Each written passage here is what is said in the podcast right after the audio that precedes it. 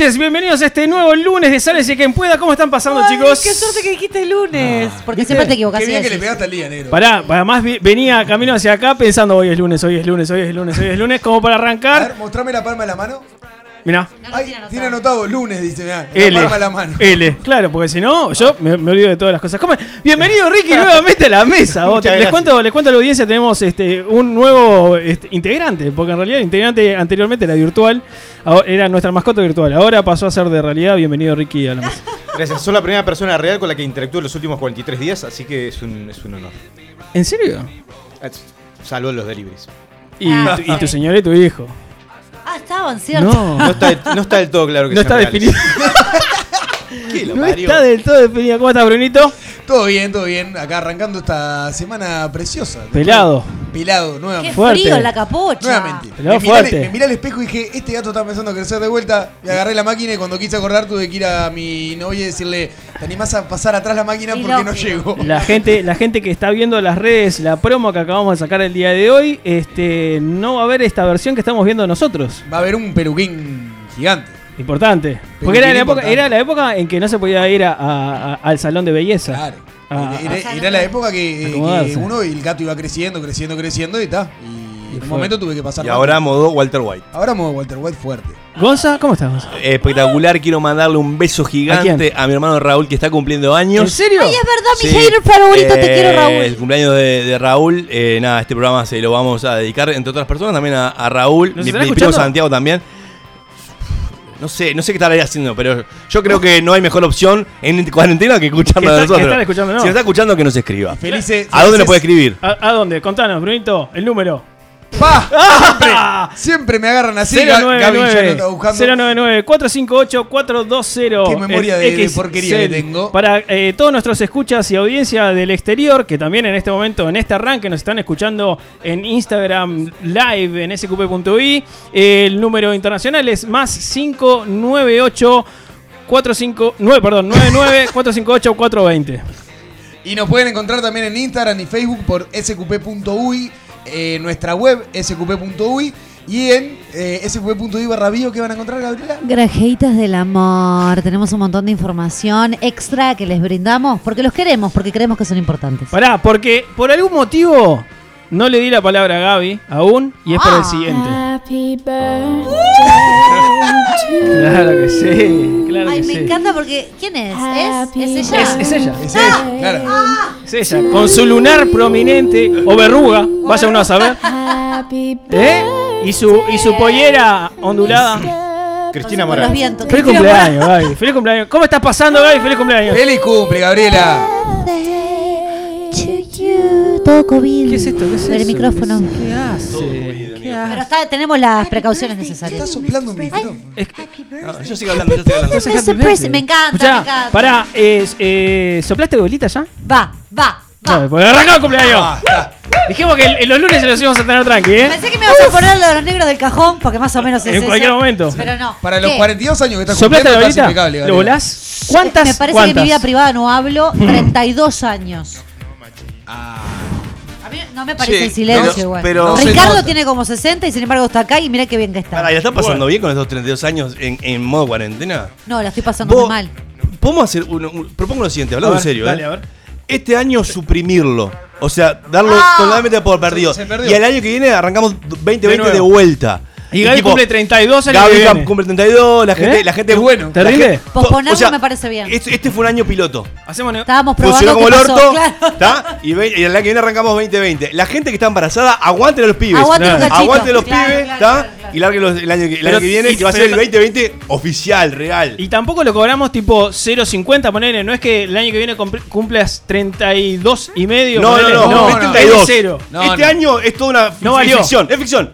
Es fake. Es una prueba. Claro, una prueba que salió mal. Es una A prueba ver si que- hubiera nacido el año bisiesto. es, es una prueba que salió con- Ricardo no quiere hacer eso porque Pero- nació Santi, Santi, San. Por eso. Bueno, pero Santi ya va a ser como los nigerianos, lo vas a registrar el año que viene y bueno, ya va a tener algunos meses. No, está bien, pero además cuando celebre, el- por ejemplo, los tres meses el año que viene, ya va a tener todo, todo resuelto. Todo resuelto. No se va a hacer caca. Bueno, sí se va a hacer caca. Sí, se va a ver caca igual. Caca va a haber siempre. Cuando, cuando el operador nos habilite, este, tenemos la audiencia se ha puesto en contacto con nosotros. Hermana querida, feliz cumpleaños. No, no, no, este, bueno, esperando que estés pasando bien ahí con los chicos ¡Qué en el locutor, programa. Felicitándolos por la nueva temporada. Este, la verdad que, que un nuevo paso muy importante. Me alegro que estén ahí en la radio. Y bueno, cuídenmela. Miren que ¿Con qué compromiso, este, eh? esta mujer muy creativa, eh. desde chica ya Ah, escribiendo, pintando, haciendo cosas. Siempre la creatividad ha estado presente, así Nunca que no me extraña ahora que esté en este medio y les esté dando el toque femenino ahí en el programa, que es fundamental. Qué misógino. Excelente. Así que, bueno, orgulloso de ti, este, de lo que han creado, de, de, bueno, de todo lo que has hecho y, bueno, este, córtenlo. y bueno, Mi lo amor, felicito. lo. Escúchenlo, respétenlo, carajo. Claro. Pará, pará, vos vuelta para Y, atrás. este, y bueno, lo felicito.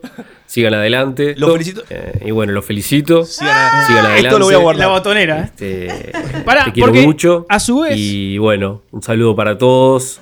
Este, sigan, Adelante. sigan con este gran programa y bueno, estaremos allí escuchando. Así que bueno, Bien, dentro, cuídense, un beso dentro de grande. todo lo que mandó Federico fue un saludo para Gaby que es cumple mi hermana, pero después el programa excelente. El programa excelente. Nos dio bien para adelante, así que gracias Fede. A ver, yo creo que eso es uno de los grandes motivos por los cuales mantuvimos este, todo el audio.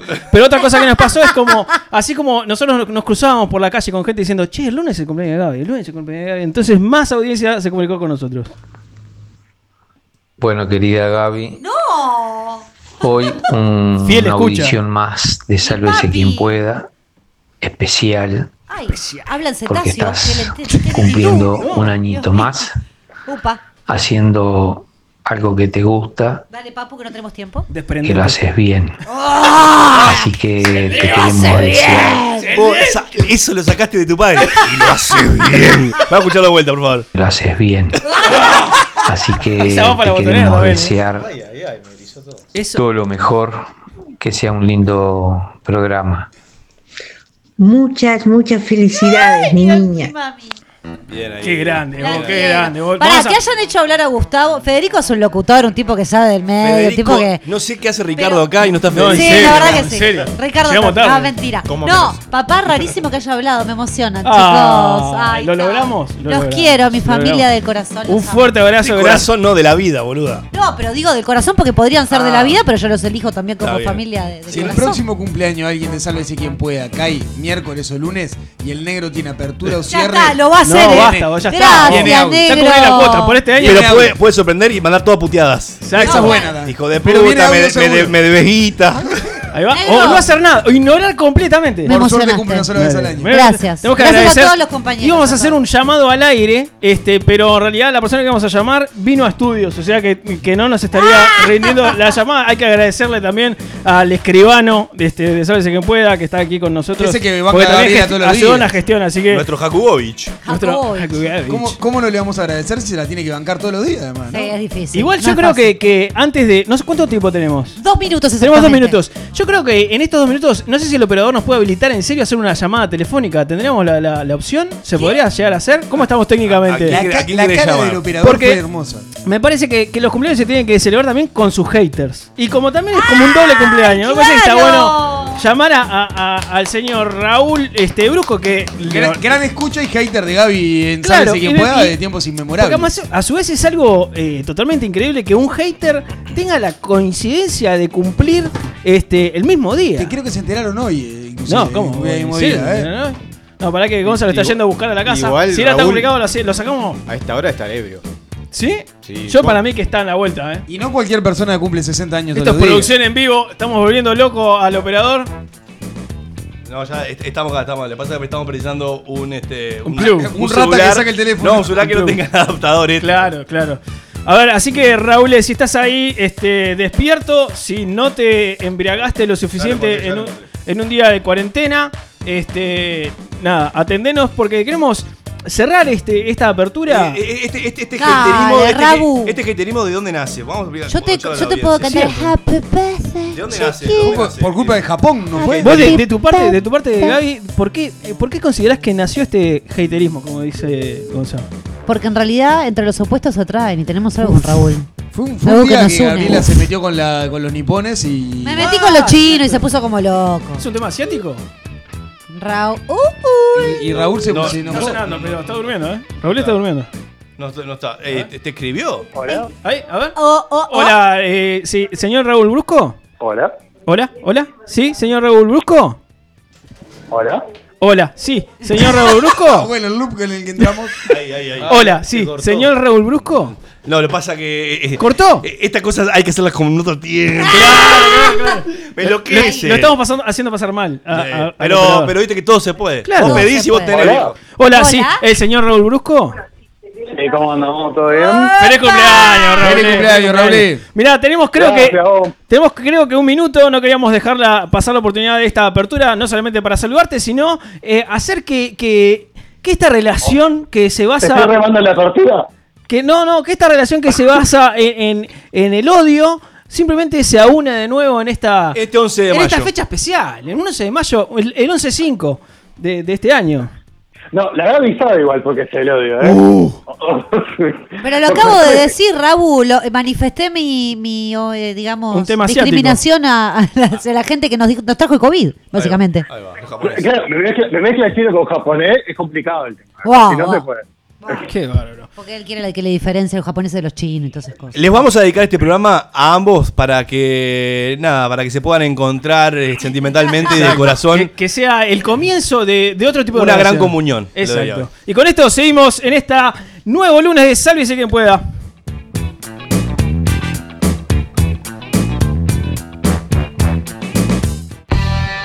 Si sentís que a veces te falta un manual para comprender cómo funciona el mundo, acá te tiramos los primeros piques.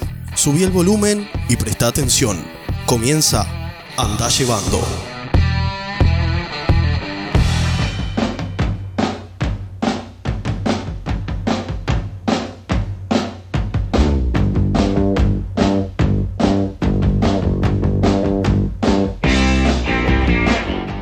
¿Qué sucedió en Uruguay y el mundo en los últimos 7 días? Cosas terribles, divertidas y bizarras como todas las semanas. La primera noticia te va a interesar a vos, que aún tenés trabajo y que encima lo puedes hacer desde casa. A usted señora que cambió los pilates por la maratón de Netflix o a usted señor que cambió el fútbol 5 por los choripanes de entre semana. Sepan que no solo no desentonan con el resto del mundo, sino que además tienen una moda a la francesa. Un reciente estudio señala que desde que se declaró la pandemia alrededor del 29% de los franceses bajaron de peso, el 14% se mantuvo igual y el 57% aumentó. Específicamente, los hombres subieron 2,7 kilos en promedio y las mujeres 2,3. Principalmente debido a la ingesta de alimentos dulces como forma de obtener satisfacción a través de la comida. Así que ya saben, la próxima vez que alguien te haga bullying por desayunar helado con dulce de leche, avisarle que es la última moda en Europa y que la diabetes son los padres. Bien, eh, sin embargo, si tu caso es diferente y a duras penas sabés que vas a comer mañana, porque te enviaron seguro de paro, aunque sea parcial, y recién al día de cobro te avisaron que va a demorar un poco en acreditarse el pago, así que tenés que decir entre estar al día con las cuentas y no saber qué vas a comer, o comer tranquilo, pero sin tener luz ni teléfono, como es mi caso. Eh, la siguiente noticia te va a dar el empujón final para considerar el suicidio. La Intendencia Municipal de Montevideo acordó recientemente la obligatoriedad del tapabocas en las unidades de transporte colectivo, lo cual en principio parece una excelente medida, hasta que te das cuenta que los tapabocas salen un huevo y que luego de usar uno por tres horas empiezan a caer a pata, por lo cual tenés que tener varios, y que para tener varios hay que tener dinero, pero para tener dinero hay que trabajar y además ligar de cobrar en una fecha más o menos reciente. Así que, como quien no quiere la cosa, por tener la edición de bajo costo del juego de la vida, te acaban de regalar la expansión Camina hasta que revientes. Si este año no bajas de peso, es porque no estás metiendo ganas. Nuestra tercera noticia nos lleva a los ecos de una gran festividad. La semana pasada se celebró, como comentamos en este programa, un nuevo Star Wars Day. A lo largo y ancho del mundo, la gente se sumó, cada uno desde sus posibilidades dentro de las restricciones, a celebrar esta gran franquicia fílmica. Eso incluyó a la policía de Canadá, que entendió a la perfección el lema de que la fuerza esté contigo y le dio palo a una chica con toda la fuerza que pudo. Todo sucedió en el contexto de la promoción de una cafetería para el 4 de mayo, que se tradujo en que una de sus empleadas, una joven de 18 años, se vistió como una Stormtrooper, que son los soldados de blanco que vemos en las películas, que no tienen nada que ver con el club de fans de la rañada. Eh, en esta ocasión además el traje venía a su vez con una pistola láser que claramente no tenía posibilidad de disparar láseres de verdad, por eso salen tan baratas. El problema fue que probablemente la policía de Canadá es más fan de Star Trek que de Star Wars, por lo que al recibir una denuncia de que los alertaba de una persona armada en la zona, no dudó en mandar tres patrulleros para reducir a este peligro de 50 kilos y un arma de plástico. El desenlace de esta, de esta historia nos muestra a una chica machucada y llorosa siendo arrestada y arrastrada, a pesar de los intentos de los testigos por explicarles la estupidez que estaban haciendo. Un hecho que sin duda quedará para la historia como la peor experiencia en 4D de una película de Star Wars después de episodio 1. Para seguir, queremos contarles una historia que esperemos sirva de ejemplo. No sabemos ejemplo de qué, pero de ejemplo de algo. Porque hay gente que intenta ser un jardinero decente, hay gente que se esfuerza mucho por ser un buen jardinero, y luego está Brian May. Brian May, guitarrista de la célebre agrupación Queen, terminó hospitalizado a raíz de un accidente relacionado con la jardinería que de alguna manera, que todavía nadie explica, provocó que terminara con los glúteos destrozados. Así es, como lo escuchan, con los glúteos destrozados no hay detalles de la noticia, así que solo nuestras mentes perversas pueden imaginar el suceso. Seguro que el secreto está en cómo usar las tijeras de jardín. Y por último, antes de despedirnos, un breve salpicón de algunas noticias interesantes. La aerolínea Avianca se habría declarado en quiebra luego de dos meses sin poder hacer un bendito vuelo. Para el que los miraba de afuera hubiera hecho que andaban volando. Martín Jardacho, mediocampista que se desempeña en defensor, fue hospitalizado tras un accidente con una estufa que le provocó quemaduras de primer y segundo grado. Los hinchas de defensor temen que quizás pueda volver a las canchas a la brevedad. Y finalmente, Trump mencionó que su gestión de la pandemia en Estados Unidos, que lleva acumuladas casi 80.000 muertes, es un éxito frente a la gripe HN1 que, que- que tuvo que enfrentar Obama, donde fallecieron 2.100 personas. Asegurando que recibió excelentes calificaciones por las medidas empleadas, sin duda aludiendo a los empleados de las casas fúnebres que están teniendo un año que difícilmente vayan a poder mejorar en mucho tiempo. Así está el mundo, damas y caballeros, agárrense fuerte porque lo mejor está por venir.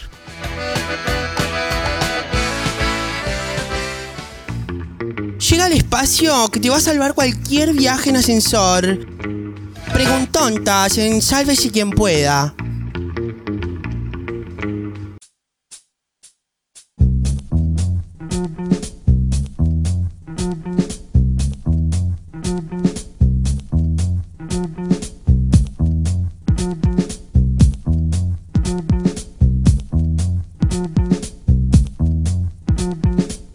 Llega una vez más tu espacio, el espacio de la gente, con nuevas preguntontas.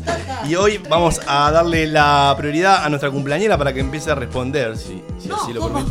La primera pregunta que, nos llega. A ver. Y es Martina de Sayago. Pregunta, ¿cómo se reproducen las sirenas? Y bueno, es evidente. Es, eh, eh, eh, digamos, depende. ¿Negro? Por las branquias. Es lógico. Es lógico, pues es lo que se abre Pero- cuando están respirando y el- entra por ahí. Pero el pez no se, el- el el pez no se sireno reproduce chiquito. por las, por las branquias. No. El ¿Cómo? pez, el pez. ¿no? Eh, habría que chequearlo, ¿vos lo sabés? Yo no los vi. No, no, no. Seguro. Los es como los reproducen aviones. peces? Los peces tienen, tienen pene y tienen vulva. Sí. Sí. Entonces igual. ordinario. No, ¿en serio? Ah, sí. Sí, sí. Igual, entonces igual. El porno de peces es la ¿Cómo tercera es? opción más vista en, en internet. Tomás Qué de- fuerte eso, habría que averiguarlo. No, Tomás, no. Tony de Pajas Blancas dice: Ah, justo. Si a un amigo, si a un amigo lo muerde una serpiente venenosa en el pene, ¿le succionan el veneno? Es muy bueno. Este es el público que tenemos, ¿eh? Ese es el público que tenemos. Lo complicado debe ser porque supuestamente hay que cortar también, ¿eh? No, no siempre, depende. Yo creo que depende de dónde lo haya mordido. Porque si lo muerde en en el costado, es como tocar una armónica de última. No, sé. Claro. ¿no? Ajá, ¿Qué Pero, pero, Me gusta o sea. claro, pero si es- a ver, Sí, el lunes. contanos. pero si es el- el- el- el- Y lo pensaste, porque fue un comentario pensado, sí, reflexionado. sí, sí, no, fue- obvio. no se te ocurrió. No. Igual, eh, también me preguntaría qué es lo que estaba haciendo este hombre con, para, Para que, que lo le Sí, y bueno. sí. Ricardo, Hay- ¿vos qué hay harías? montones de videos. Y Es un castigo divino. Claramente, si te mordió ahí es porque estaba haciendo algo con ese, con ese miembro que no tenías que hacer. Bien, Agustín del Prado. ¿Prefieren comerse un sorete con gusto a torta, pero sabiendo que es un sorete, no solamente la forma, o una torta con gusto a sorete?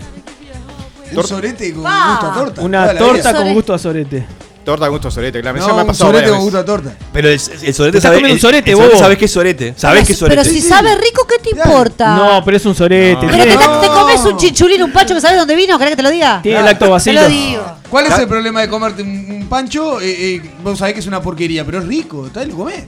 Hay algo vencido. Con ese mientras que se concepto, pueda con ese comer, lo concepto comés. tenés cuidado porque. Pero Sí, la, claro. la torta con gusto a sorete te va a pasar mil veces en la vida. Claro, pero además es torta. Si vos sabés que es torta, ya está. No, te, El voy a traer, el otro es sorete. Estás, estás comiendo sorete. te voy a traer una Por torta más que, le ponga. a mi hermana, no, la diferencia es. Julia, Julia de Palermo, Buenos Aires.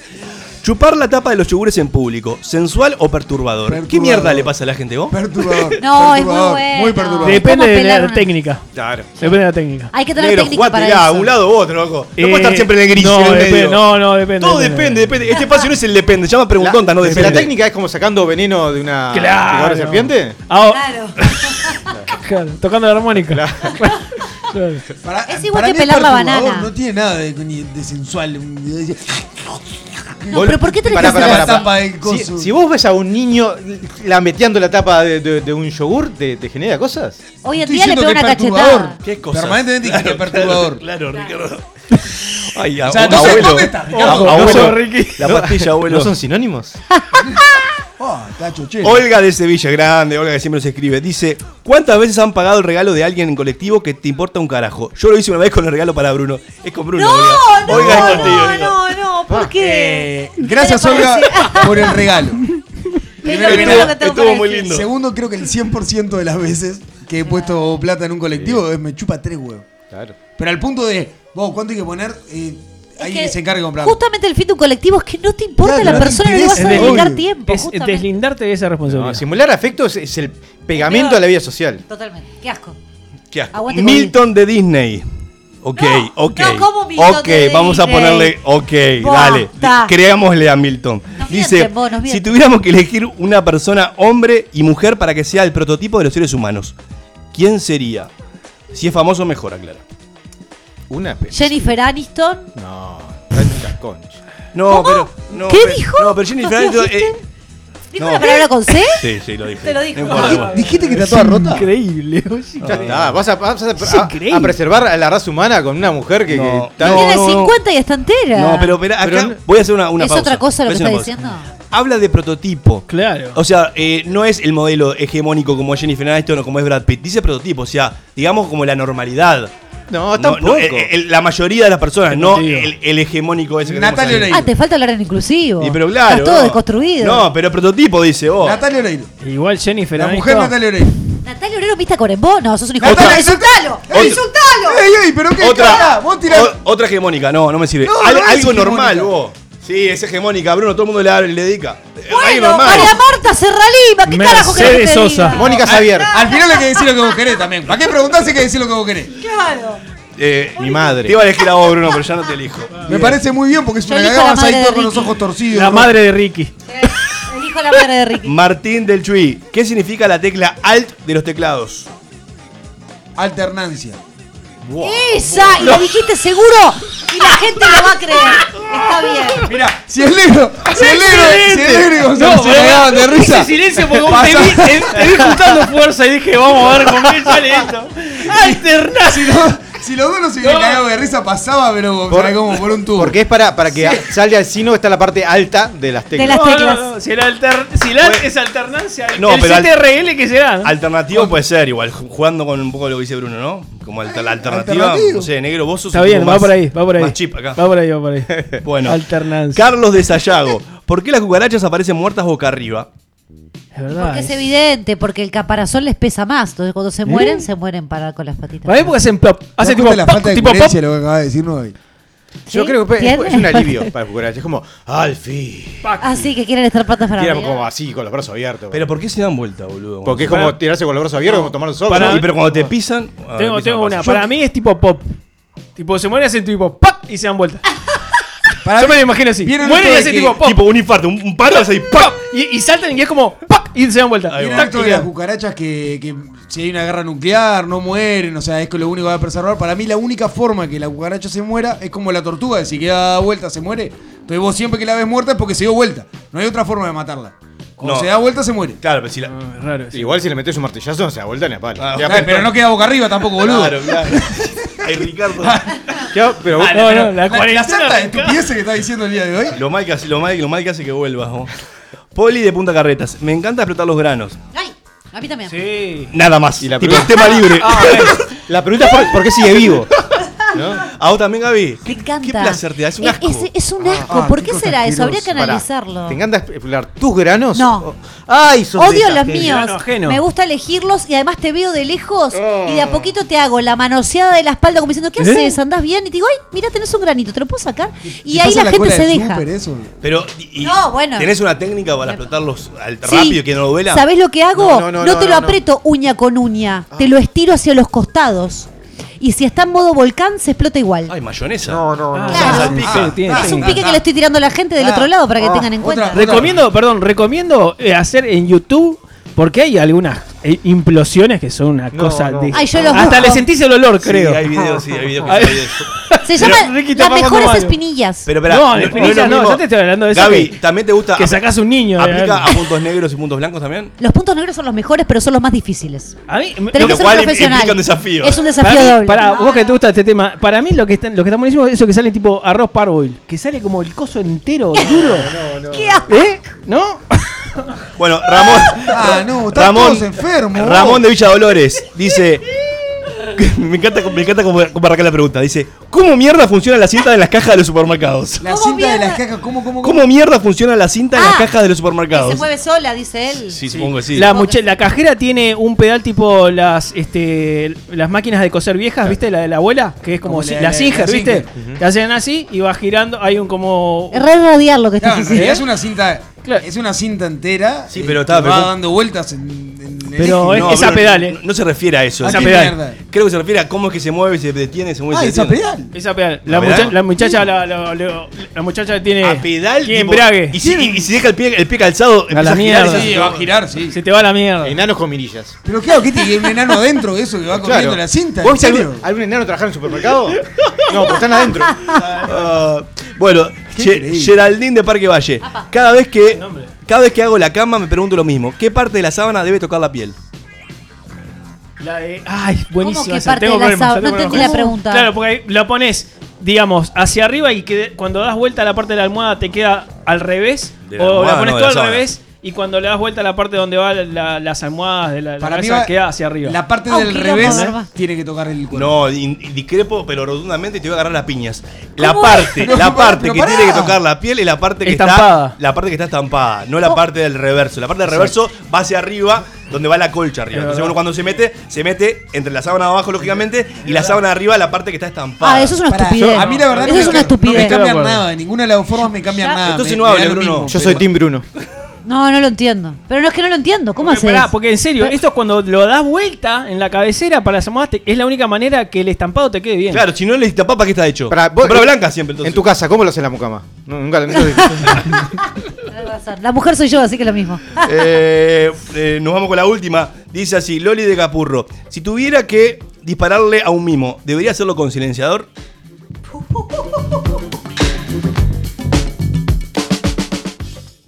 Parece un misterio insólito. Pero confía.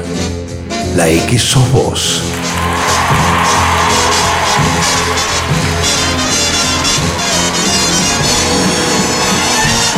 Desde la República Oriental del Uruguay al mundo. La X.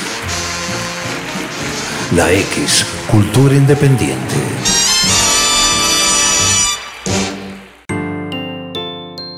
Imagina tu hogar, un clima perfecto. Imagina en cristal el ahorro energético. Día, lo mejor de la vida refleja tu interior. Día, Imagínalo en cristal. Día, los cristales del mundo. 2487-0707.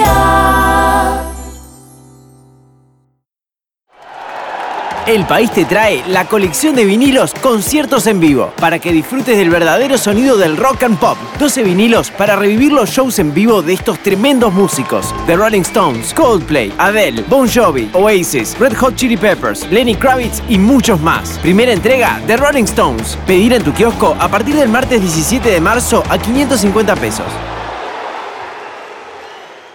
Tu peux pas te perdre la X. Hi everybody, Qué pura vida, vida, vida, vida. this is Marky Ramone. Perfecto. No hables La X est la, est la meilleure radio au monde. Esto no puede ser, no puede ser. La X. Entonces, yo voy a cantar el tema. C'est juste la meilleure radio du monde.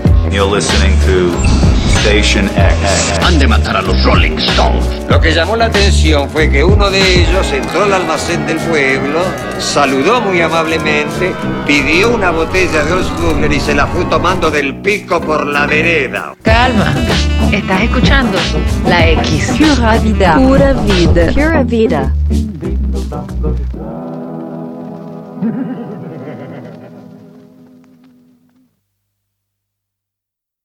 Otra cultura es posible.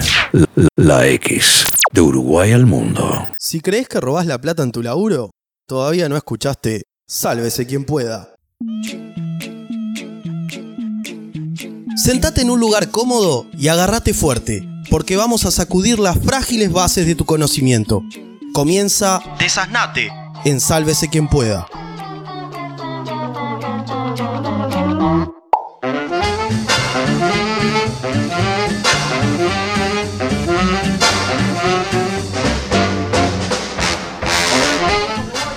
Bueno, bienvenidos a otro desasnate en el que nuevamente vamos a sacarte de tu oscuridad, tu oscurantismo y traer un poco de cultura. Perdón, sí, me tranqué ahí un poco. Este, no, con una, una propuesta les digo para hoy que es un poco distinta a la que había pensado hace, hace la semana pasada. ¡Bien! Este, que porque hay cosas que me, me atraviesan y me, y me interpelan. cuestionan, me interpelan. Los rayos X. Y me rompen los huevos. Eh, entonces decidí hacer este desasnate sobre las fake news. Ah, las fake news me encantan. Porque Soy la primera en compartirlas, las fake news. No esperábamos menos de vos, Gabriela. Bueno, lo que pasa que es que hay muchas primero, fake news en la vuelta. ¿eh? primero hay comparto, muchas, después y más en chequeo. esta, en esta época en la cual la virtualización es como una constante en tu vida. Hay mucha gente al pedo. Mucha gente al pedo, mucha gente frente a una pantalla y eso implica que Sí, eh, claro. cosas que antes eran más eventuales ahora se han normalizado muchísimo. ¿Hay categorías de fake news o son todas de espantaviejas? Eh, Está vieja, sí, sí, está bien. Bueno. Yo creo que depende de la red, porque hay viejas que no tienen acceso a muchas redes más que. Era la pregunta. Sí, hay, hay algunas categorías de, de- de tipo de fake news. Yo eh, justo no, no quería entrar en eso, Y pero. depende en qué No, red social. Ricardo, Ricardo, Pero- seguí por tu línea. Pero hay este. Pero obviamente la- el, el peso que puede llegar a tener una, una noticia falsa. Bueno, ¿qué es una fake news para, para la doña que nos está escuchando? O el don. Eh, o el don. Pará, pará, pará. ¿Qué, qué, qué es una fake news para la Es doña? o el una, don? es una noticia que tiene la apariencia de ser verdadera, pero que cuyos contenidos son falsos. Bien. ¿no? Ah, pensé que ibas a meter mu- mucho más colorido. Estoy ahí tratando de ser un tipo más sencillo. Austero. No me cuestiones. Así, Dale, dale. No, me, no me señales. ¿Sí? Entonces, nada, eh, se me ocurrió empezar a compartir como una- algunas características que tienen para poder darnos cuentas, darnos cuentas, darnos cuenta de, de cómo detectar una fake news y cómo eh, generar alguna eh, respuesta para, para, para no ser un, eh, un eco de esa estupidez. ¿Sí? Eh, bueno, uno de los problemas que tiene la fake news es que generan reacciones viscerales, ¿no? Y esa es parte del, atractivo de las noticias falsas.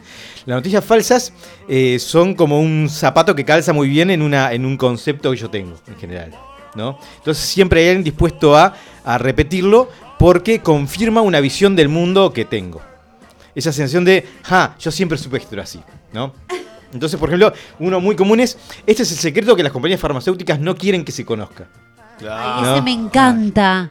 Porque es obvio que están escondiendo algo. eh, cualquiera te que vaya qué, a la igual. teoría conspirativa es, eh, siempre funciona. Este, y, y para la gente que entiende que las compañías farmacéuticas este, comen niños y, y- y propagan el autismo, eh, ese tipo de noticias, sea lo que sea que promulguen, que promulguen, ay, Ya lo estamos compartiendo. ¿Querés bien. arrancar de vuelta. Después lo editamos. este, entonces, bien, eh, Todo ese tipo de cosas nos encanta compartirlo. Porque cuanto más diga, de mejor. Cosas hace malas. sentir especiales también. Es algo que va muy de la mano con la con- teoría conspirativa, ¿no? Eso de este, confirmar una visión que la entiendo yo porque soy un tipo o una tipa especialmente afinada, pero el resto de los bobos no se dan cuenta hasta que esa noticia me lo confirma. ¿no? Entonces, este, hay una, una solución.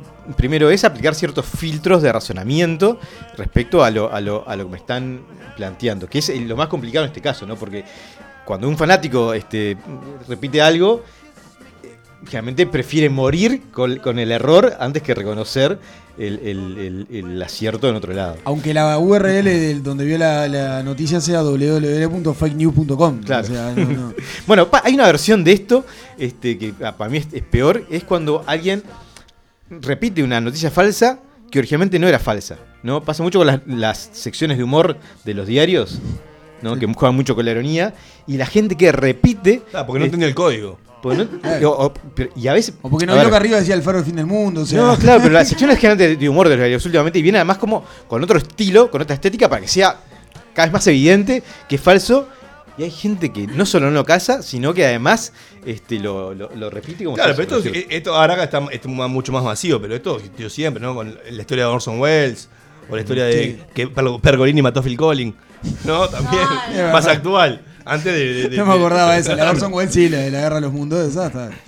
Twitter, Twitter eh, es, un gran generador de fake news, sobre todo porque como eh, se manda mucho, por ejemplo, capturas de imágenes donde vos ves que, digamos, el nombre de usuario es tal cual como la, la, digamos, la cuenta principal y en Claro. realidad si lees el usuario ves que hay una letra que cambia y eso genera o ha generado... Bueno, va- vamos a ir ahí. ¿no? Otra de las cosas que a mí me complica el, el- el poder descifrar qué es la realidad es eh, el uso de las imágenes. ¿no? Hoy en día es muy Claro. fácil copiar lo que es la, la- la estructura, por ejemplo, de un titular de Canal 10 o de, o de mm, un sí, diario de un tal, diario, o- claro. Y editarlo rápidamente. Y editarlo y pasarlo Claro. como propio. Sí, obvio. Entonces, eh, si yo me quedo únicamente con esa imagen, ciertamente voy a comprar eh, muy fácilmente.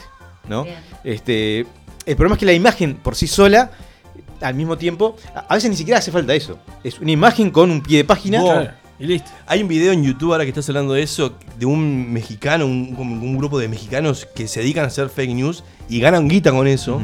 y, el, y el loco decía, yo voy a, a seguir en esto, en esta movida, hasta lograr este que la gente vote al, al candidato que yo quiero y se haga presidente. Y ahí voy a dejar de hacer fake news. El loco dice que puede manipular tanto la mente de, la- de los grupos, de la sociedad, Sí, sí, con la fake news, que puede, el loco, pues, se pretende para la próxima elección de Estados Unidos, este, le poder elegir este, el- su candidato y que se, haga, que se haga electo. Y ahí dejar de abandonar el, el rubro y el negocio. Ahí va. Salado, sería vos. como ganar el mundial de Estás- los fake news. vos, pero a lo que voy, está salado y, y son muy pretenciosos esta gente. Sí, ya, a mí un ejemplo de esto, del uso de imágenes este, erróneas para eh, transmitir noticias falsas que, que más me, me toca el corazón a veces, y, y- y es de las pocas veces que contacto a la gente para decirle, vos, mira que esto. Es cuando alguien publica algo que dice, por ejemplo, este fulanito tal, él eh, fue galardonado como el. Eso es pa, pa, divino. pa, y es un actor porno. eso Está muy bien. Eso está muy bien, eso está muy bien. Además, la vez que me pasó ha sido con amigas. Yo- yo he caído, eh. Generalmente me veterana y, y no puedo evitar decir, che, mirá, Mirá que. que- Y, le pongo, y, le, y le pego un link, como para no tener ni siquiera la charla este, incómoda. Mirá el profe. Claro. Pero bueno, hoy en día tenés formas de, de- de darte cuenta de eso fácilmente. Que es, por ejemplo, hay algunas páginas, como puede ser este, imágenes de Google, re- reverse.fotos, Tinai, que, que, que te pueden ayudar a ver el origen de la foto y ver si efectivamente corresponde a lo que está planteado en ese pie de página o no. A veces la, la foto puede ser perfectamente real, pero el contexto que está planteado ahí totalmente falso. Y eso, obviamente, Claro. este, in- influye mucho en cómo voy a leer esa imagen. Sí, hoy es, es- es todo tan manipulable que a mí a veces se me hace tan fácil de editar, con, con, Ujú. poca- con, con pocos conocimientos ya puedes editar cosas y que sea muy, muy este, creíble, muy verosímil, que a mí se me, se me complica como empezar realmente a darse cuenta cuándo, cuándo es real y cuándo no. Entramos ya en un mundo que, que incluso hasta los, los mismos este, medios tradicionales también a veces han transmitido fake news sin querer. Ujú. Sí, ¿no? sí, sí, han comido la mano varias y veces. Entonces a lo que voy, ya es como que vivimos en una ciudad descreída. Porque todo puede ser Sí, igual una mentira falsa. Para mí sí- siempre hay pistas. Una este, mentira falsa, no, perdón, una falsa noticia. Siempre hay pistas que te, te indican, ¿no? Por ejemplo, eh, a lo que pasa a veces es que eh, hay una noticia que la hemos replicado en varios lugares y la repetición a nosotros nos equivale a, a- a un refuerzo de la verdad. Pero no ponemos un tamiz ahí de, de- de criterios en cuanto a esas fuentes, ¿no? Es decir, bueno, ¿dónde está replicado? ¿Está replicado en portales con un mínimo de credibilidad o está replicado en, en, en Todo blog? Noticias Uruguay en- 2014. punto Claro. com. Se llama No. las Sí, pepitas. en punto- Wikipedia que lo viste cualquiera cosa. Está, pero, pero insisto que hay que a veces los, los medios con, que se asesoran y que buscan, tiene un trabajo periodístico detrás, también caen. Han levantado fake varias veces. Entonces Sí. ya es muy difícil. Sí, pero yo creo que el ahí es la fake en realidad es, es muy este mm, A lo que voy, que llamativa, a lo que llamativa. Si yo ahora, tomando el tema del coronavirus, yo saco una noticia fake diciendo hoy en Uruguay hubo 50 casos nuevos, no es algo que, que descabellado. O sea, sí es algo que, que llama la atención, pero no es descabellado y puede ser una, totalmente una mentira. Entonces, Claro, pero precisamente, pero en ese caso, lo que tenés que hacer es, es- bueno, varias cosas, ¿no? Si es una, una noticia que tiene que ver con, con- con datos específicos y no cita fuentes, eso ya es un dato llamativo, ¿no? Si te dice, por ejemplo, había una, una noticia que Sí, cuando claro. fue el cambio de gobierno que habló de, este, bueno, estas son las cifras con las que dejamos Uruguay. Y una, una- en una parte decía criminalidad 2%. ¿De ¿Dónde sacamos ese? Claro. ¿2% de qué? Claro, claro. ¿Y dónde sale ese dato? y los grupos de WhatsApp son un germen divino para, esa- Ah, para generar este, ese tipo de polémica. Entonces, claro, ya la falta de datos, o por ejemplo, había uno que hablaba de este determinado medicamento que había sido declarado ilegal. No me acuerdo la marca ahora, pero tampoco importa. Este, decía por el, Ah, sí. el director de. Ponerle que era tipo la cátedra de, de enfermedades muy contagiosas, no sé, era algo que decía, vos, pero esto, el nombre de esto. chequeado? Vos, y no, sal- no No salió, no salió esto, esto que, que podés tomar no sé qué cuestión este, casera. Hipoclorito. No, No, era no sé. una movida así. Era algo así que era tipo Bueno, súper gente- la gente se salieron a decir que era mentira, pero la gente ya empezó, empezó a creer. Comentamos hace semanas que Trump Sí, sí. Este, había dicho que quizás podía ser una buena idea el inyectarse, ¿no? Como el detergente ¿Entendés? mata al co- Sí. ¿no? Ah, pero en ese caso ya parte de Trump, o sea, tenés que tomarlo de quien viene. Ni siquiera fake, o Claro. sea, eh, lo, lo peor es que no es fake. Ojalá Claro. hubiera sido fake, pero no. Bueno, pero incluso en ese caso, este, por ejemplo, las compañías que generaban esos productos salieron a, a desmentir eso. Es decir, si vos querías cerciorarte eso, tenías la forma de hacerlo. La, la primera clave es tener la intención de cuestionar lo que estoy leyendo. Si yo no tengo ese filtro primero, no. me pasa todo, obviamente. ¿no? Entonces, lo primero es cuestionarme si lo que estoy leyendo es real y ahí empezar a aplicar esos filtros. Uno decíamos esto, de las fuentes y, y de ir a las fuentes. ¿no? Si veo, si es una portada de, de- de un este, de un canal televisivo, bueno, voy a esa página y veo si aparece esa, esa noticia. Qué más fácil hoy en día reenviar algo que, que ponerse a estudiar. Por eso pasa mucho que se, todo se, Sí, se sí. viraliza. Ah, ¿para qué me preguntaba? Lo mando. Lo mando a, a tres grupos. Capaz que yo no estoy muy creído. Pero esos grupos que se lo mandé, alguno que otro come y No, arranca claro. y arranca y arranca. Y yo estoy convencido que hay gente que lo hace sin creer, pero hay gente que lo hace con plena conciencia. Sí, claro. Diciendo, esto no será verdad, pero por lo menos lo, lo- lo ensucio, lo Pero algo de enchastro a. verdad tiene seguramente, piensa uno, o yo por lo Y menos. hay gente que Por seguía solamente por los titulares, sobre todo en Facebook, por ejemplo, es.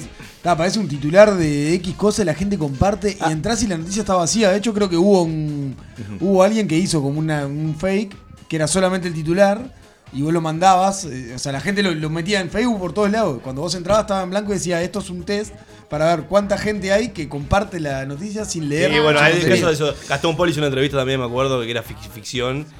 La gente lo divulgó. Está en YouTube, la pueden ver. Creo que es a, a la mujer de Nico Repeto. Que ella mo- montaba toda una historia. Y al, al, al terminar la entrevista, que duraba como cuarenta y pico de minutos, decía: Esto es ficción, no sé cuánto. Y eso se viralizó por tantos lados. Cuando capaz que WhatsApp no era. No Sí, estaba, sí, sí. o no, o no- No era lo- claro, lo que no, es no es lo que, ahora. no que es ahora, no, creo que fue antes de WhatsApp.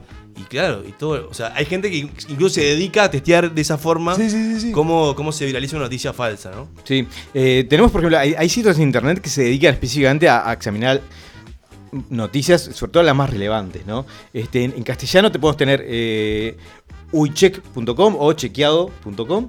Que, que- que lo que hacen es agarrar noticias y tratar de, de- de certificar si son verdaderas o no, o en qué medida. Y en inglés tenés eh, pointer.org o snopes.com. Snopes para mí es, es la mejor porque tiene un montón de categorías y además este, O sea, vos cuando ves una noticia, vas, por ejemplo, a Snops y, y chequeas a ver si una noticia No, bueno, internacional, por no, ejemplo. yo por ejemplo lo que hago es aplicar filtro. Cuando armo, andás llevando, Sí. si hay algo que me llama mucho la atención, veo si esa noticia aparece replicada. Busco el titular Sí. y veo si aparece replicado. Ah, pero vos sos un público especial. Y, y si aparece replicado, y- pero con la misma información en todos lados, es me indica que la fuente es la misma, que nadie buscó nada más. Está, No, esa es una clave para mantener una mentira. Yo no le puedo agregar información, porque si le agrego información, corro riesgo que- de que nos empecemos a contradecir. Igual mis viejos comen. O sea, yo le mando a claro, no, pero a ver. Claro. Obvio, sí. a ver, sí, como sí. decía Vale. Gonza, vos porque sos un público especial o nosotros porque capaz que no, en algunos casos, y de, de hecho en algunos en casos algunos nos tópicos. tomaremos el, el tiempo de indagar un poco más. Pero si no, somos este, vectores, digamos, como siempre como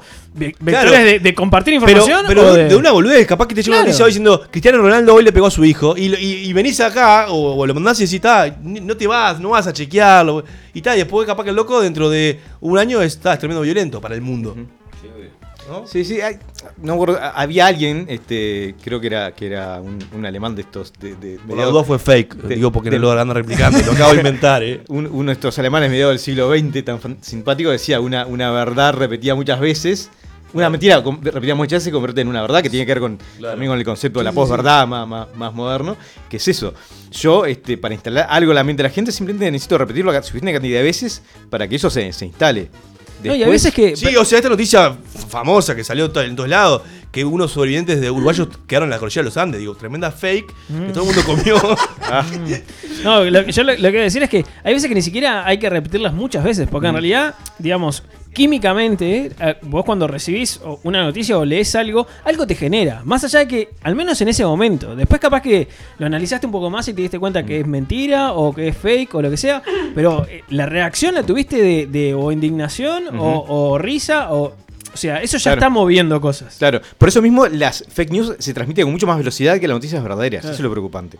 ¿no? Porque como me mueve algo Claro. este, que tiene que ver con, con mis creencias, Sí, algo- siento la necesidad de compartirlo. si es algo que pasó y que sé que forma parte de ese mundo caótico y, y en desacuerdo, este, ta, lo voy a dejar pasar. Pero si es algo que, que me permite a- explícita o implícitamente decir, ¡ja! Tenía razón, Giles, lo voy a compartir. Porque quiero que el mundo se dé cuenta Sí, de que mi visión es la verdadera.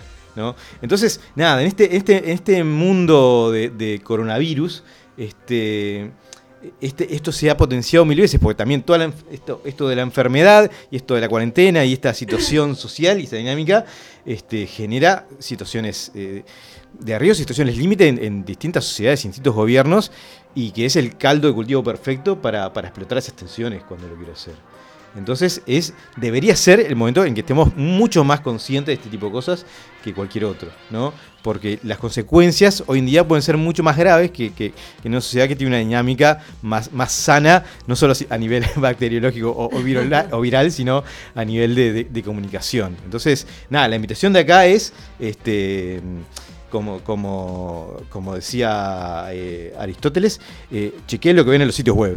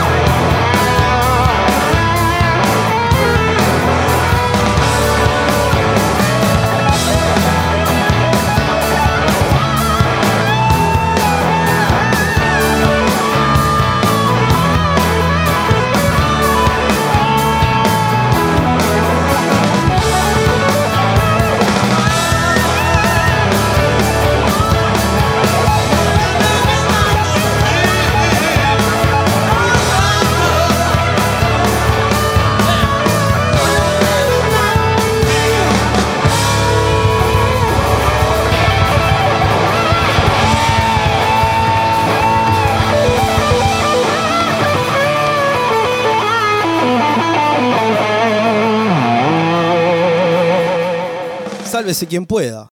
Y no te vamos a mentir que somos tu mejor opción de los lunes y miércoles de noche.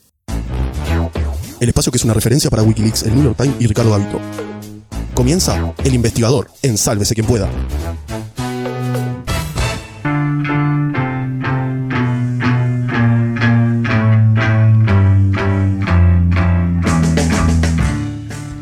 En el barrio de San Isidro, en Buenos Aires, eh, una casa, una casa que guardaba muchas cosas, una familia aparentemente normal, pero dentro de una casa en la cual eh, habitaban personas y donde tenían huéspedes.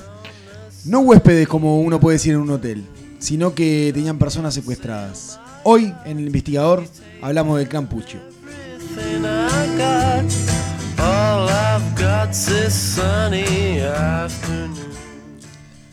Bueno, compañeros, compañera eh, y audiencia, eh, hoy vamos a hablar de una historia bastante conocida, sobre todo porque tuvo eh, como su vuelta a las canchas a través de, lo cinematográfico, a través de una película llamada El Clan, el cual estamos escuchando la, banda sonora en este momento, y la serie de historias de un clan que era como la misma historia pero un poco más ficcionada y, bastante más ficción, pero sí hablaba de, de la historia del clan Pucho.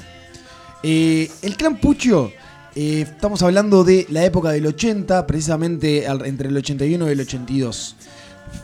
El fin de la dictadura en Argentina, cerca del fin de la dictadura en Argentina, había una familia que era la familia Pucho, eh, en la cual eh, el cabeza de familia, como se le decía en esa época, era, era Arquímedes Pucho. Arquímedes. Hermoso nombre. Ay, ay. No, y Hermoso el nombre. apellido, ni te Claro. digo. Es, es de. Claro, es, todo- es de ficción. ¿Cómo es no va- totalmente de ¿Cómo no ficción. va a salir criminal con ese nombre? Arquímedes Pucho eh, había sido en la época de Perón un diplomático bastante importante y luego en la dictadura había estado en varias eh, facciones eh, fascistas y de extrema derecha e inclusive había sido uno de, de los que trabajaba en inteligencia para los militares en la dictadura. O sea que lo de secuestrar gente se, les- se le daba bastante bien. Sí, sí, era un, con- un contorsionista. Claro, era un, era un tipo que siempre caía bien parado, era una cosa increíble. De hecho, en la época de Perón eh, lo encuentran con alrededor de 120 armas tratando de contrabandear, 120 armas siendo tipo subsecretario de Cancillería, en no me acuerdo qué país, y lo agarran ahí, lo- le pegaron un boleo que lo sacaron para afuera. Y el loco, bueno, siempre estuvo como a los ponchazos ahí dentro de eso, eh, hasta que eso, empezó como a trabajar a nivel de la dictadura eh, y, y en la parte de inteligencia, digamos eh, viendo y, y pasando parte de todo lo que hacían las personas que luego pasaban a, a- a ser secuestradas de, de forma ilegal. En la película lo muestran como que era para el vecindario un viejo simpático, buena onda. ¿Era así, efectivamente? Eso, era, era, a ver, la familia en sí, ahora nos vamos a adentrar en, en un poquito en, en cómo estaba conformada esta banda, este clan, porque no era solamente la familia, también había gente externa, pero sí era una familia que lo que todo el mundo decía que era lo más normal, digamos, entre comillas, de- del mundo. Eh, Arquímedes, por ejemplo, le decían el viejo de la escoba, porque estaba todo el tiempo barriendo la vereda. Ah, Después vamos a ver más adelante por qué Arquímedes estaba todo el tiempo barriendo la vereda y a altas horas de la noche. Eh, la familia era eso, el hijo, su hijo Alejandro Pucho, que es eh, uno de los, de los más implicados dentro de, de todos estos crímenes, eh, era jugador del CASI, que es un cuadro de, De rugby. de rugby bastante importante en Argentina, y en ese momento jugador de los Pumas. Eh, y bueno, y terminó, terminó preso durante mucho tiempo por, por estar involucrado en esto. Vamos a adentrarnos un poquito en cuáles eran los integrantes de cada, cada uno de los integrantes de, de esta banda. Y vamos a repasar un poquito cuáles fueron los crímenes, los secuestros. Y vamos a ver también qué tuvo que ver y cómo estuvo todo orquestado la parte de, de lo que es cinematográfica de esto y cómo también pegó en, el, en, el- en la sociedad en sí. Vamos un poquito a, a la banda. La banda estaba li- liderada por Arquímedes Pucho. Arquímedes Pucho, como decíamos, eh, un diplomático en la época de, Perón y una persona que había trabajado y estado en los servicios de inteligencia de- del ejército durante la, dictadura argentina. Sus hijos, Alejandro Pucho, eh, como decíamos también, jugador de rugby, eh, se, se codeaban, ellos vivían en Sa- San Isidro, es un barrio de, clase alta, digamos, clase media alta en, en Buenos Aires. Alejandro Pucho, por ser jugador de rugby, se codeaba y, tenía amistad con familias de mucho poder. Sea, con familias con mucha guita, eh, y ahí también es como el, el lugar donde van a ir después lo- los Puchos a, a buscar su, su dinero, digamos, básicamente. Hay, hay dinámicas que no cambian. Claro. Después el otro hijo, Daniel eh, Pucho, eh, alias Maguila, que, que Maguila lo, lo llama el padre un día y le dice, mira Daniel, eh, el, el Maguila estaba en Australia y lo llama y le dice, mira Daniel, te tenés que venir, eh, tengo acá la- una industria sin chimeneas para, para empezar a trabajar, necesito que, que- que vengas para acá, para Argentina, a ayudarme con esto. Y bueno, apareció Maguila. Los otros integrantes de la banda eran eh, Guillermo Fernández Laborda, que era un amigo de, de mucho tiempo de, de, De la familia. de Arquímedes Pucho y, y habían trabajado juntos inclusive. El coronel Franco, que era un coronel retirado, eh, Rodolfo Franco, coronel retirado de- del ejército. Y eh, Roberto Oscar Díaz. Oscar Díaz que va a tener un papel muy importante en el que las autoridades se enteren de cómo había sido la historia en sí de, esta banda. La familia era Epifanía Calvo, que es la esposa de Arquímedes Pucho, Adriana Pucho, una de las hijas, Guillermo Pucho, que era otro hijo que no, no había- no estaba en Argentina hacía mucho tiempo y nunca más volvió, y Silvia Pucho. A no ser Guillermo, todos vivían en la misma casa. ¿tá? Los dos hijos, o sea, Alejandro, Guillermo, Arquímedes, Epifanía, Adriana y Silvia, todos vivían en la misma casa. Y ahora vamos a ver por qué es tan importante esto de que todos vivían en la misma casa. Esta banda en realidad lo que hacía fue, en 1982, como, como decíamos previamente, Arquímedes, eh, que ya venía con algo de experiencia en esto de, de secuestros extorsivos, porque también en la época de la dictadura se daban muchos secuestros extorsivos y, y tenía eh, sospecha de haber estado implicado en un par que nunca se le pudieron comprobar, allá por el 73, 74, era como bastante complicado comprobar algunas cosas. Eh, y bueno, pero sí era sospechoso de eso. Arquímedes eh, llama a su hijo Maguila, le dice, mira, venite, tengo acá un laburito para vos. Y lo que se le ocurrió fue secuestrar gente y pedir eh, rescate a cambio. Uno lo piensa por ahí y dice, bueno, no es nada muy distinto a lo que ha sucedido a nivel criminal en, en muchísimos lados. ¿Cuál es la diferencia entre esto? Es, la primera diferencia es que el lugar donde tenían a la secuestrado era su propia casa. En el caso del primer secuestrado, que ahora, ahora vamos a entrar bien en el detalle, pero lo tenían en el baño de la casa. La casa tenía dos baños, en un baño de la casa tenían al, al pibe ahí secuestrado. Perdón, toda la gente que vivía en esa casa sabía de, esa, de la existencia de esa- Aparentemente sí, ellos hasta el momento de hoy siguen diciendo de que no. O sea, los que, los que siguen vivos eh, eh, siguen diciendo de que no, de que no todos sabían. Inclusive, después vamos a entrar eh, en esa parte, pero todos se declaran inocentes. Ellos nunca hicieron nada. Apareció un loco en el baño. Apareció ahí, no, no saben. Eh, pero en realidad es- casa. a lo cual los jueces lo que dicen, vos, había una casa también, por lo más grande que sea, si escuchás gritos, cosas, o sea, había una persona en el baño, o sea, era increíble. Increíble, o Qué sea. infierno la gente se sigue atando en el baño de mi casa, por Dios. Otra cosa eh, que, tenía, que tenía este clan era que todos los que secuestraban eran conocidos o amigos de la familia. O si no eran conocidos o amigos, tenían un entregador que era conocido o amigo de esa familia. Eso es súper importante para esto. ¿Por qué?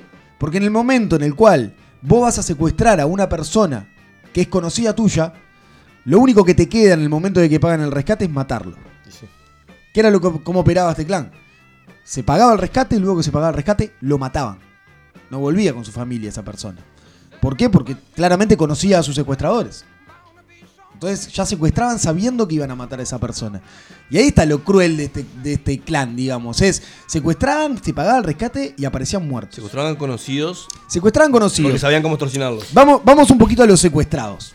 Y ahí vamos a a entender un poquito mejor todo esto. El primer secuestrado, que fue el 22 de junio de 1982, fue Ricardo Manuquian. Ricardo Manuquian era un amigo de Alejandro Pucho. Si bien no jugaba al rugby con Alejandro, eran, tenían amigos en común ahí en San Isidro y se terminaron haciendo amigos. Lo cual esto implica que era mucho más fácil hacer la inteligencia y saber absolutamente cuáles iban a ser todos los pasos, la plata que movía la familia, hasta dónde podían llegar a pedirle y cuánto podían llegar a apretar. Y lo otro era que tenían la mejor forma para pararlo y llevárselo. ¿Cómo fue que lo pararon? Ricardo Manuquian le habían secuestrado a un tío hacía seis meses.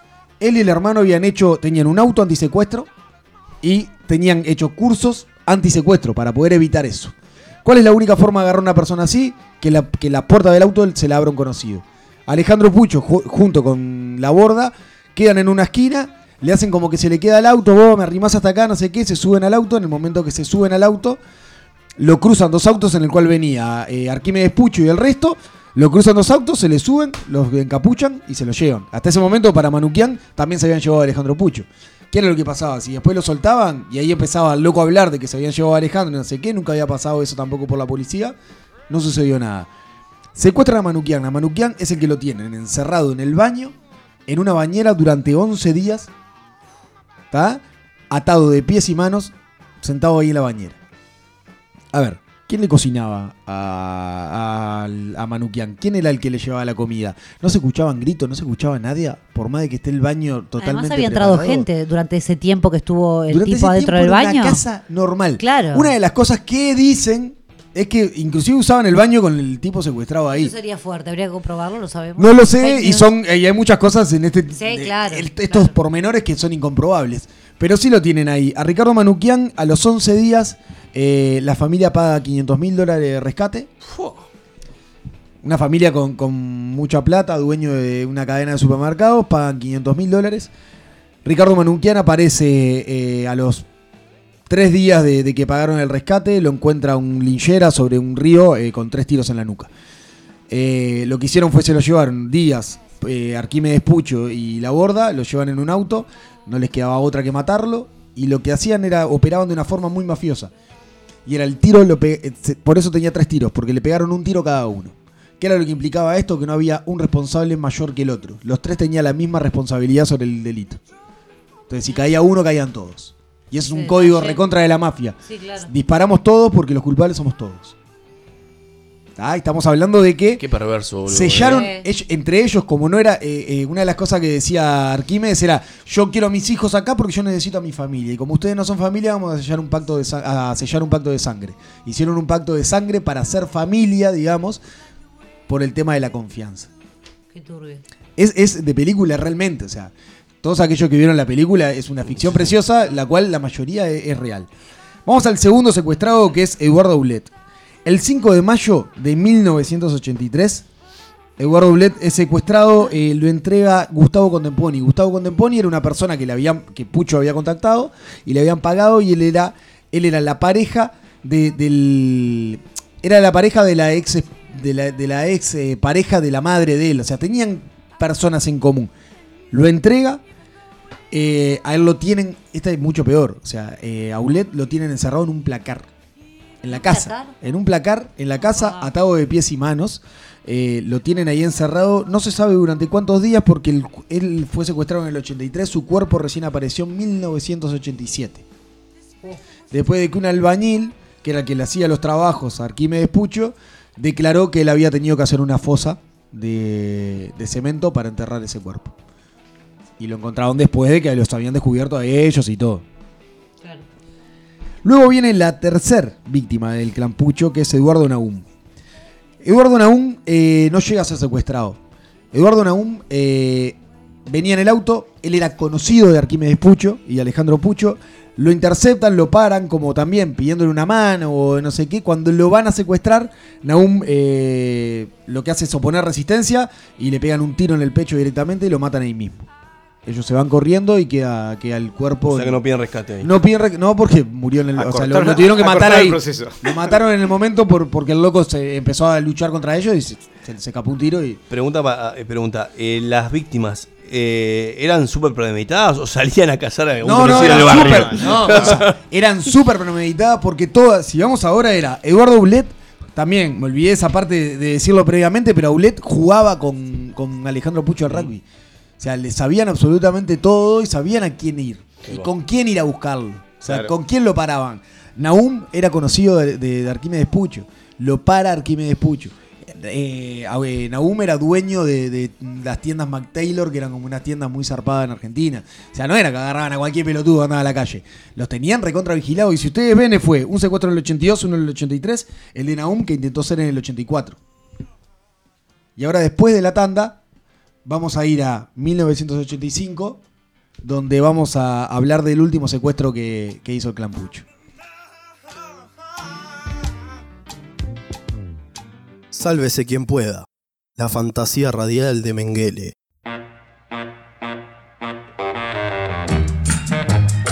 Accede a contenidos exclusivos registrándote en nuestra página. lax.uy una finísima selección de playlists, podcasts y programas en la vanguardia del sonido global.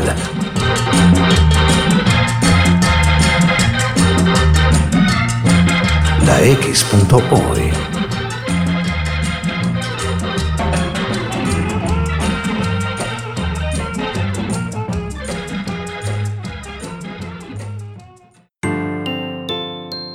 Imagina tu hogar, un clima perfecto.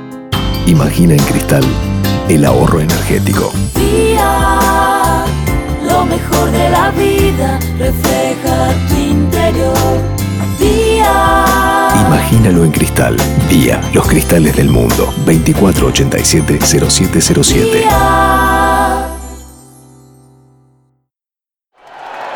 El país te trae la colección de vinilos conciertos en vivo para que disfrutes del verdadero sonido del rock and pop. 12 vinilos para revivir los shows en vivo de estos tremendos músicos: The Rolling Stones, Coldplay, Adele, Bon Jovi, Oasis, Red Hot Chili Peppers, Lenny Kravitz y muchos más. Primera entrega The Rolling Stones. Pedir en tu kiosco a partir del martes 17 de marzo a 550 pesos. Una forma de sentir, pensar y actuar. La X. Cultura independiente. No busques más. Estás en la X.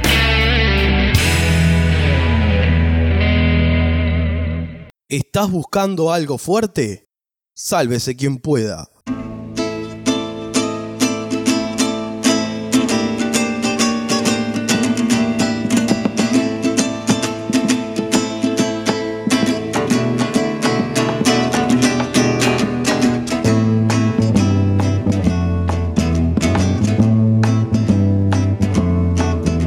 Sirve escaparse de uno mismo.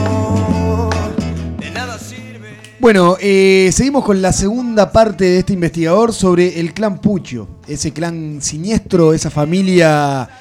Esa familia terrible que, alojaba gente, que, secuestraba gente, la, escondía en su propia casa, en bañeras, en muebles. Y ahora vamos a ver a, eh, su, el último escondite de la forma eh, tan pensada, tan siniestra, que fue en un sótano, en el sótano de su casa. En 1985, eh, los Pucho hacen una, reforma en su casa, porque además eh, Alejandro Pucho tenía, el, el local de al lado de la casa tenía una casa de náutica. eh, que había puesto con la plata que había ganado con los secuestros, había puesto una casa de náutica y debajo de su casa habían hecho como un acceso al sótano de la casa de náutica y ahí habían hecho eh, una, una cárcel, digamos. Era como el, lugar donde iban a esconder a la próxima víctima. En ese lugar lo habían acondicionado con rejas, tenía un colchón, un balde para hacer las necesidades de la persona y nada más, las, papeles, las paredes empapeladas con, con diario. Si uno pasaba esa puerta había un mueble, un placar que lo giraban y quedaba como una puerta de doble fondo, o sea, no, no se veía nunca que estaba ese acceso ahí. Bien, esto es todo lo que descubre la policía en el momento que llega a casa. ¿Por qué? Porque como decíamos, en 1985 el clan Pucho estaba buscando su, su cuarta y, última víctima. Nelly Dabollini de Prado es secuestrada el 22 de julio de 1985 mientras caminaba por la calle. Nelly Dabollini de Prado tenía relación con la esposa de Arquímedes Pucho y con Arquímedes Pucho. Ella era dueña, era una, era una empresa fune- funebrera, funebrera, Funeraria. funeraria, funeraria. Ah, está bien. Funeraria. Funeraria, se me trancó todo. Gané. Eh, entonces, eh, ella eh, tenía mucha plata, tenía dos hijos, los cuales también manejaban mucha plata y tenían automotoras. La secuestran. Nelly Abollini de Prado está 32 días secuestrada en esa especie de cárcel que habían hecho, que era una habitación de 2x2. A ella la tenían con los ojos vendados permanentemente, le bajaban comida y tenía que hacer sus necesidades en ese balde que tenía ahí. Había bajado terriblemente muchos kilos en esos 32 días. Decime, Gaby. No, es que en realidad, ¿en qué iba? Digo, capaz que no lo tenés por qué saber, pero ¿en qué iba que en algunas personas tuviese 11 días, en otros 32? Digamos, igual la el fin la- era el la negociación del rescate. Está, porque simple, porque ya sabíamos que el final Claro, era el mismo, ¿no? El tema Pero- es que siempre se piden pruebas de vida, entonces los tenían que tener vivos hasta el último momento por si les pedían una Si prueba pedían, de vida. claro, sí. Igual con Eduardo Aulet se dice que lo mataron antes de cobrar el rescate. O sea, cobraron el rescate con Aulet con la muerto. humedad muerto ya. Sí, exacto. Con Nelia Bollini de Prado fue la persona que logró rescatar a la policía y por qué agarraron a los puchos. Ella estuvo 32 días, ¿por qué? Porque fue primero la, primer la única familia de la cual tuvo un secuestrado por los puchos que llamaron a la policía. Ah, mirá. ¿Por qué no llamaban a la policía? Obvio. Porque Arquímedes Pucho llamaba diciendo que ellos eran eh, parte de- del movimiento de liberación nacional, que eran, eh, que eran guerrilleros y que, eh, nada, tenían que pagar ese rescate, que esto lo hacían por la patria y pa, pa, pa, pa, pa, y que no tenían que llamar a la policía porque si no los iban a matar y le iban a matar a toda la familia. Entonces ninguno llamaba a la policía, lo que hacía era negociar. La familia de Nelly Abollini de Prado llamó a la policía y estuvo 32 días negociando el rescate. ¿Por qué? Porque ellos le iban para adelante, para atrás con la plata, dando un poco de tiempo para que la policía pudiera rastrear dónde que estaban ellos.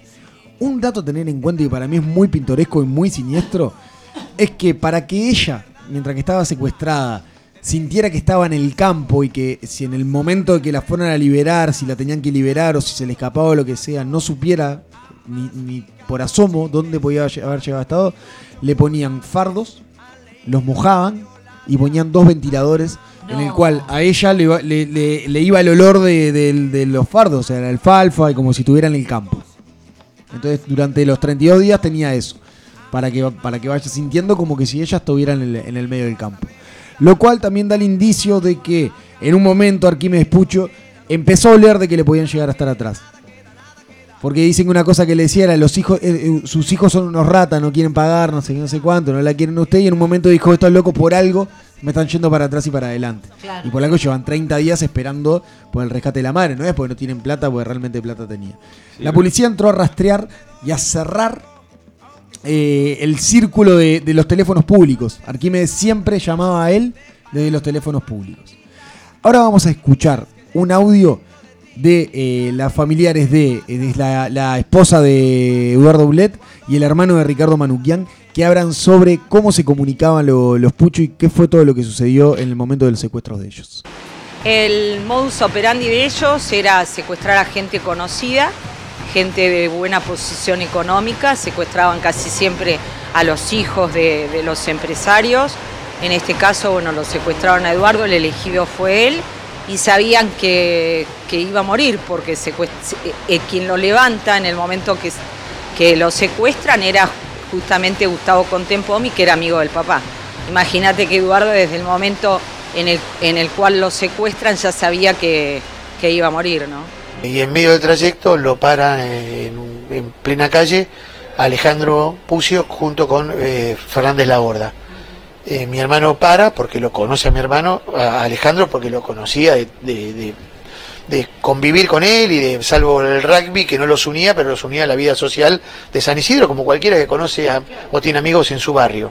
Bueno, lo, lo para Alejandro, se ve que le dice, nos podés llevar, nos podés acercar, tenemos tal problema, bueno, X, suben los dos al auto, mi hermano accede a llevarlos y a las pocas cuadras lo interceptan dos autos, en uno estaba Arquímedes con otro, creo que con Díaz o con otro integrante de la banda, y otro vehículo eh, más tipo camioneta, en donde estaba Maguila, Daniel, el, hermano de Alejandro, el hijo de Arquímedes, y ahí mi hermano ya le dicen que está secuestrado, que se lo van a llevar, lo pasan a ese vehículo, lo encapuchan y se lo llevan directamente para la casa de Martín y Omar, ahí 25 de mayo, en pleno centro de San Isidro. hablándote y diciéndote todo lo que a Eduardo le gustaba, todo lo que quería, era una forma de extorsionarte para que vos eh, hicieras lo que él decía. Si vos ahora me, me, haces escuchar una grabación, yo te digo, este es Arquímedes Pucho, no, no te lo olvidas nunca más. Te queda grabado en tu memoria.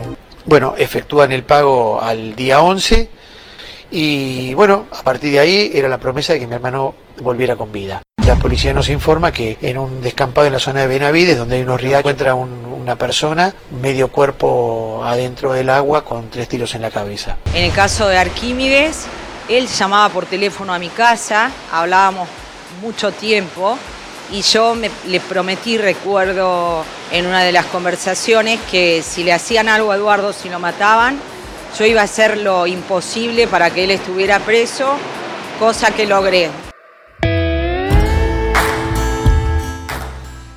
El 23 de agosto de 1985 eh, atrapan al clan Pucho. Venían cerrando, como decía hoy, venían cerrando el círculo de los teléfonos públicos hasta que en un momento le quedaban dos teléfonos públicos.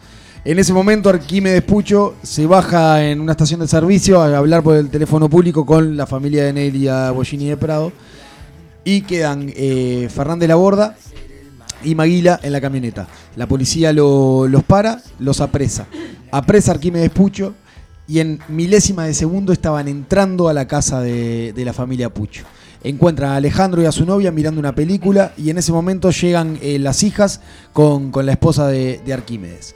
Una de las cosas que dice la jueza es que ella no podía creer cómo la familia, cómo las mujeres de esa familia, que supuestamente no sabían nada, no tuvieron ninguna reacción al momento que ven salir una señora totalmente escuálida, de 58 años, de un sótano, totalmente sucia y maltratada.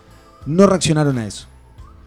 No tuvieron ninguna reacción, ni, ni nada, ni un llanto, ni nada que digas qué locura lo que está pasando, lo que le da indicio de que supieran. Otra cosa es que lo que dicen es no había chance de que acá una persona grite y nadie más lo escuche. No hay chance de que le lleven comida, siempre hay un plato de comida más. O sea, nadie se cuestionaba nada. Claro. ¿Qué era lo que sucedía? Sí, sí, sí. Si bien el perfil de Arquímedes era como súper autoritario, no podía ser que nadie supiera nada. Entonces, ahí es cuando, cuando empezamos como a, a- a darnos cuenta de que sí, que era también una familia bastante orquestada. Y que bueno, que capaz que sí, que respondía al autoritarismo de un padre. Pero todos eran cómplices y todos fueron cómplices de eso mismo.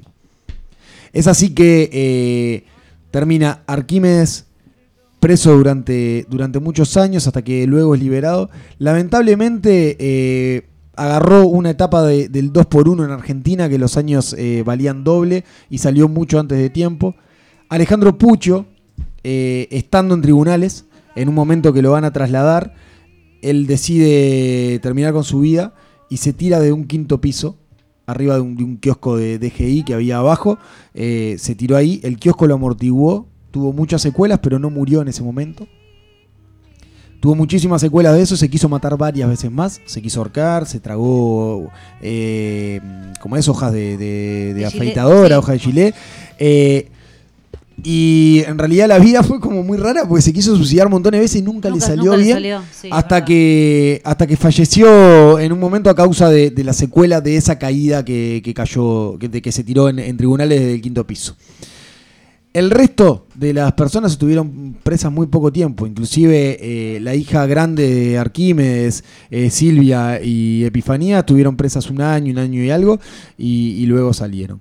La verdad la sacaron bastante regalada para, para lo que fue eh, lo siniestro de este clan. Pero bueno, recién a Maguila, inclusive, Maguila estuvo prófugo durante 10 años al momento de que su causa inclusive prescribió y recién ahora lo atraparon por una cosa que nada que ver el año pasado por querer cruzar la frontera en Brasil con un documento falso, pero nunca fue juzgado y apresado por, el, por los delitos estos. Esta es, eh, es una historia que, bueno, que bastante conocemos, pero queríamos como traer, refrescarla, eh, hablar un poquito y, y saber también que, que es cuando la impunidad manda, cuando Arquímedes teniendo mucho contacto en, el gobierno, teniendo inclusive contacto en la policía que les liberaban las zonas, se les hacía todo mucho más fácil. Y era la forma que tenían para eh, ellos llenarse de plata y, poder actuar con esa máxima impunidad. Así que bueno, les queríamos traer esta historia, eh, esperamos que, que le haya gustado y, bueno, nos encontramos en el próximo investigador. Salgo volando por la ventana y tantos días quedan atrás. Ya no me duelen todas las cosas que ayer me podían molestar. Son cajones. Cumplir años es envejecer. Crecer es otra cosa. Es darse cuenta de que la vida no es lo que esperás. Es comprobar que a veces se gana y otras se pierde. Y sobre todo que a veces se gana y se pierde al mismo tiempo. Crecer es aceptar la incertidumbre. Una amiga me mandó esta frase de Patrick Ness, que es un escritor y periodista estadounidense, y quería compartirla hoy, este, en el día de mi cumpleaños, con mis amigos acá en mesa, con la gente del otro lado. Cumplir en cuarentena te regala ese instante de reflexión, si es que ya no tuvimos bastante, en medio de todo este caos. No estás en la locura de pensar si ya tenés suficientes pebetes para todos o si la tía confirmó que venía o no venía. Por más que uno sea más o menos fanático de los festejos de cumpleaños, todos siempre terminamos haciendo un ágape, obligados o no por las circunstancias, porque siempre creí que al final uno termina festejando su cumpleaños agotado, preocupado por la mezcolanza de gente, por si entran todos en tu casa, por los gastos, en fin. Razón por la cual ya no me interesaba mucho festejar todo esto que estamos viviendo te hace mm, resignificar un poco la frase esa de feliz cumpleaños, que mucha gente me regaló vía WhatsApp, por videollamada, que por suerte tuve muchos y me hicieron muy feliz, el mejor mimo sin dudas. Feliz cumpleaños, feliz. La felicidad es compartida o no es. Y para quienes cumplimos un año más de vida en medio de una pandemia en la que un abrazo con tus seres queridos puede ser letal, sabemos que este día vivirlo en soledad te interpela y fuerte y te hace barajar de nuevo. O eso por lo menos me pasó a mí. Que todo esto que nos rodea reafirme el hecho de que la pantalla es una intermediaria, nada más. Y que en cuanto podamos fundirnos en un beso sepamos realmente el valor que tiene ese instante. Que no lo demos por sentado, que no esperemos a un cumpleaños para decirle al otro lo que significa para nosotros. Tener gente que te quiere y que te quiere bien y que los correspondes con ese cariño es el mejor regalo que podemos tener.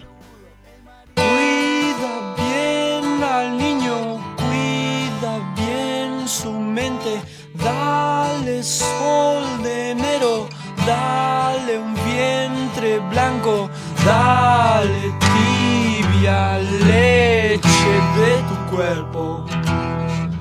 Todas las hojas son del viento,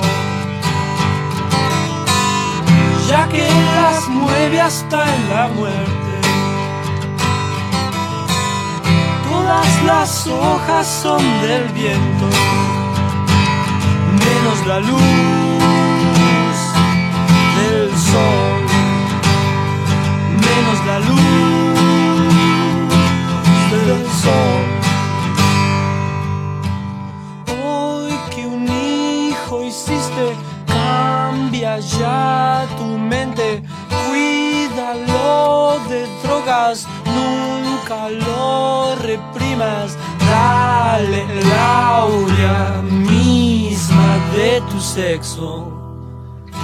Todas las hojas son del viento,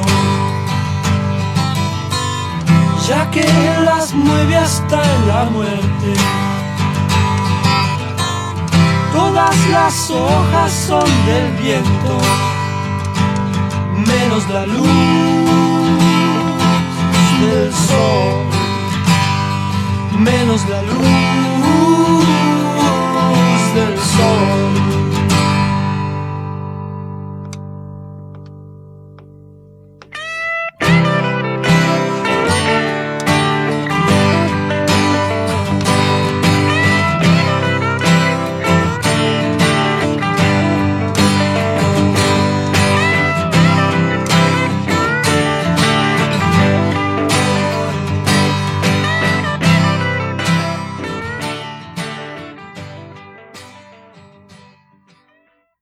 Sálvese quien pueda, solo para público exigente.